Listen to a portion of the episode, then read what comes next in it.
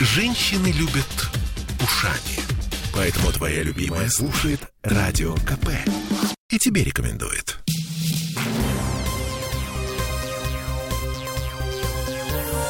Темы дня.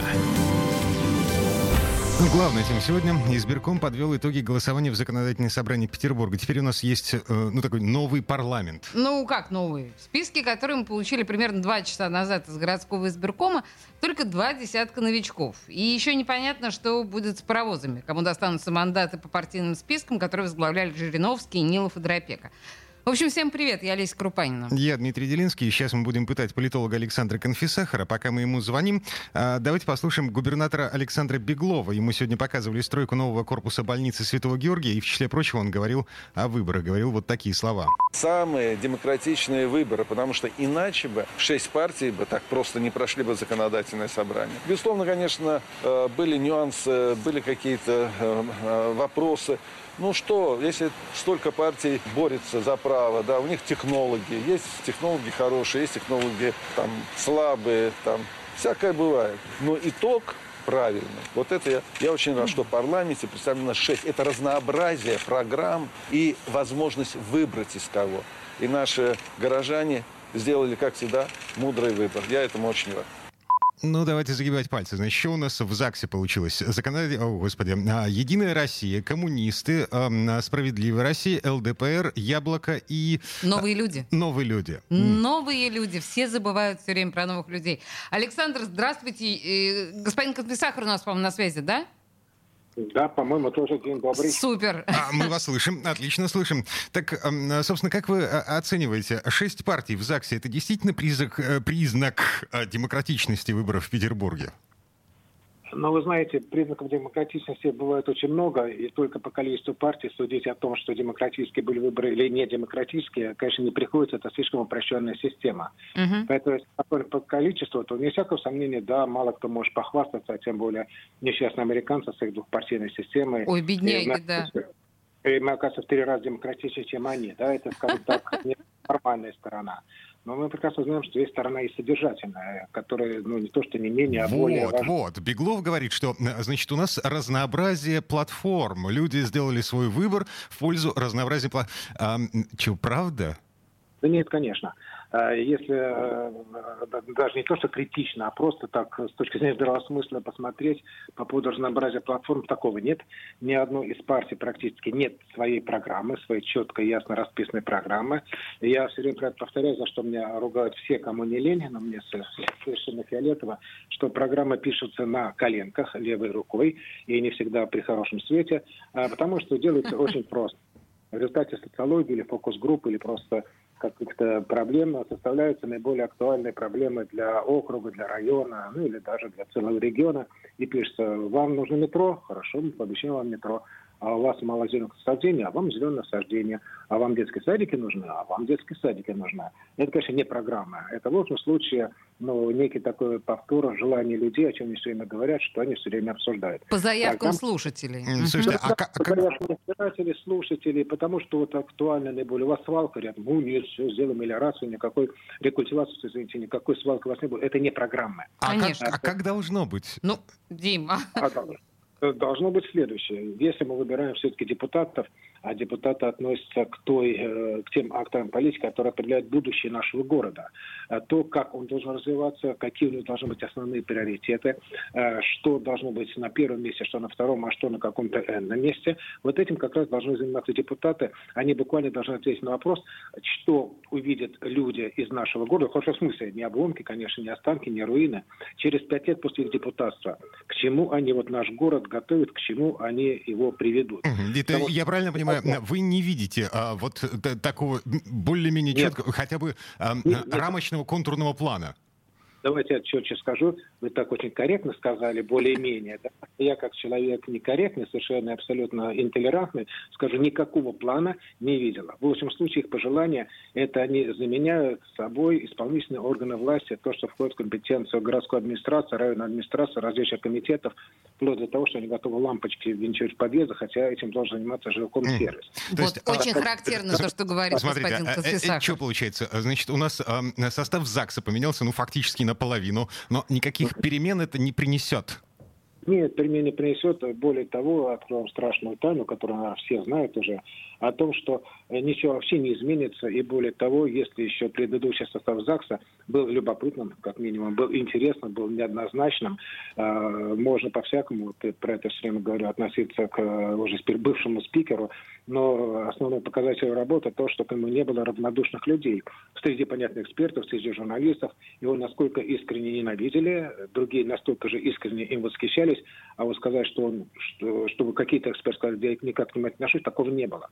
Вот это, как ни странно, одно из таких, с моей точки зрения, как именно как политического психолога, показателей эффективности работы. Угу. Потому что наш ЗАГС, в отличие от всех других э, представительных органов власти, других субъектов российских во всех, он показал свою субъектность, показал свою политическую силу, влияние, авторитет. То, что он является не менее значимой, не менее значимой силой в нашем городе, чем администрация города. Вот. Более того, если, если дадите буквально минутку, две, а лучше 22 даже. Нет, извините, две. Да. Я бы сказал следующее. Я просто только что лекция закончилась, поэтому еще на том драйве продолжаю говорить. Ага. Знаете, что если мы даже возьмем самую классику э, политологии для совершенно э, тупых людей, то там есть три ветви власти, правильно? Исполнительная, законодательная или представительная, и судебная.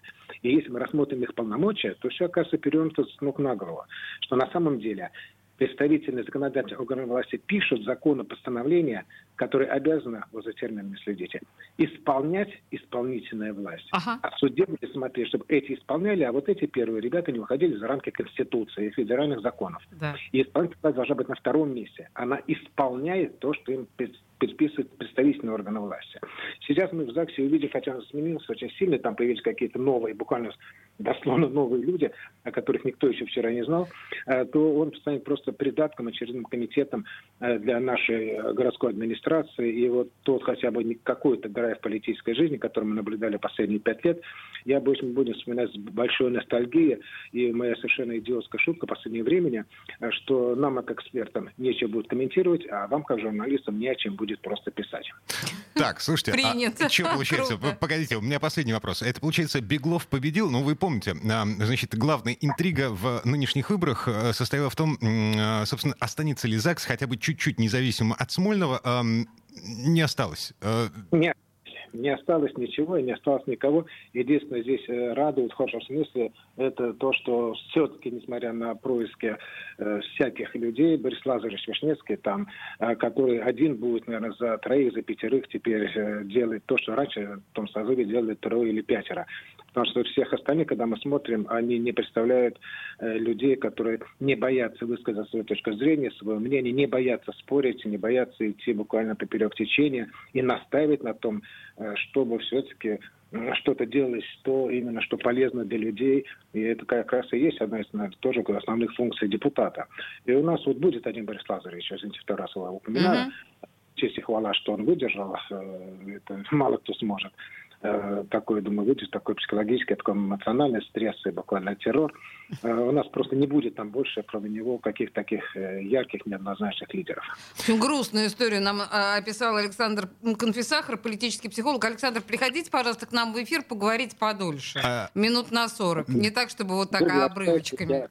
Вчера у меня там значит, получался. Я, нет, я уже готов, поэтому Хорошо, спасибо большое. Здорово. Поймали на слове. На самом деле мы вот этих новых людей из ЗАГСа мы будем звать, э, на следующей неделе уже начинаем называть э, э, наших новых народных избранников для того, чтобы хотя бы познакомиться с ними. Кто эти люди? Боже мой, я боюсь, что ты не будешь рад большинству из них. А, слушай, у нас две минуты, на самом деле, до конца этой четверти часа. Есть еще пара любопытных синхронов, которые прозвучали сегодня в, городском, в городской избирательной комиссии буквально час назад. Значит, так. был брифинг. Вот что заявил господин Зацепа, Олег Зацепа, член городского избиркома по поводу нарушений на выборах? Давай. Э, совсем без нарушений, конечно, на выборах не обходится, потому что не ошибается тот, кто ничего не делает. Тем не менее, могу сказать, что количество нарушений не столь велико, как кто-то ожидал, и не столь велико, как может показаться по резонансу, придаваемому каждому из этих отдельных нарушений, иногда мнимых нарушений. Крайней мерой, на которую идут избирательные комиссии, реагируя на нарушения, является отмена решений э, нижестоящих комиссий об итогах голосования. Так вот, у нас Решения, к счастью, ни одной территориальной комиссии об итогах голосования по территории отменено не было. А что касается участковых комиссий, то на выборах депутатов э, Государственной Думы таких вот комиссий, где пришлось отменить итоги, набралось 7, а, а на выборах депутатов Законодательного собрания 6. Не во всех случаях это какие-то громкие вопиющие факты, иногда это сугубо процедурное нарушение, но в связи с тем, что у нас существует определенный строгий алгоритм установления итогов, бывает, что из-за каких-то математических, э, логических ошибок э, невозможно установить итоги. Но бывают и ситуации, когда итоги отменяют отменяются вышестоящей комиссией именно в связи с нарушениями. Э, у всех на слуху участок номер 803 и, в общем-то, видео, распространявшееся в сети. Э, понятно, что в той обстановке, которая запечатлена на этом видео, установить итоги голосования, к сожалению, невозможно. В том же Кировском районе участок номер 800, где тоже имелись э, нарушения, и, кроме того, там как раз есть нарушение логических соотношений между данными протокола, которое не позволяет установить итоги голосования. А, на двух участках в... Это господин Зацепа. Мы, к сожалению, вынуждены его прервать, потому что время этой четверти сейчас подходит к концу. А, по его словам, по словам господина Зацепа, а, сотые доли процента голосов были отменены ну, в жертву легитимности выборов. Темы дня.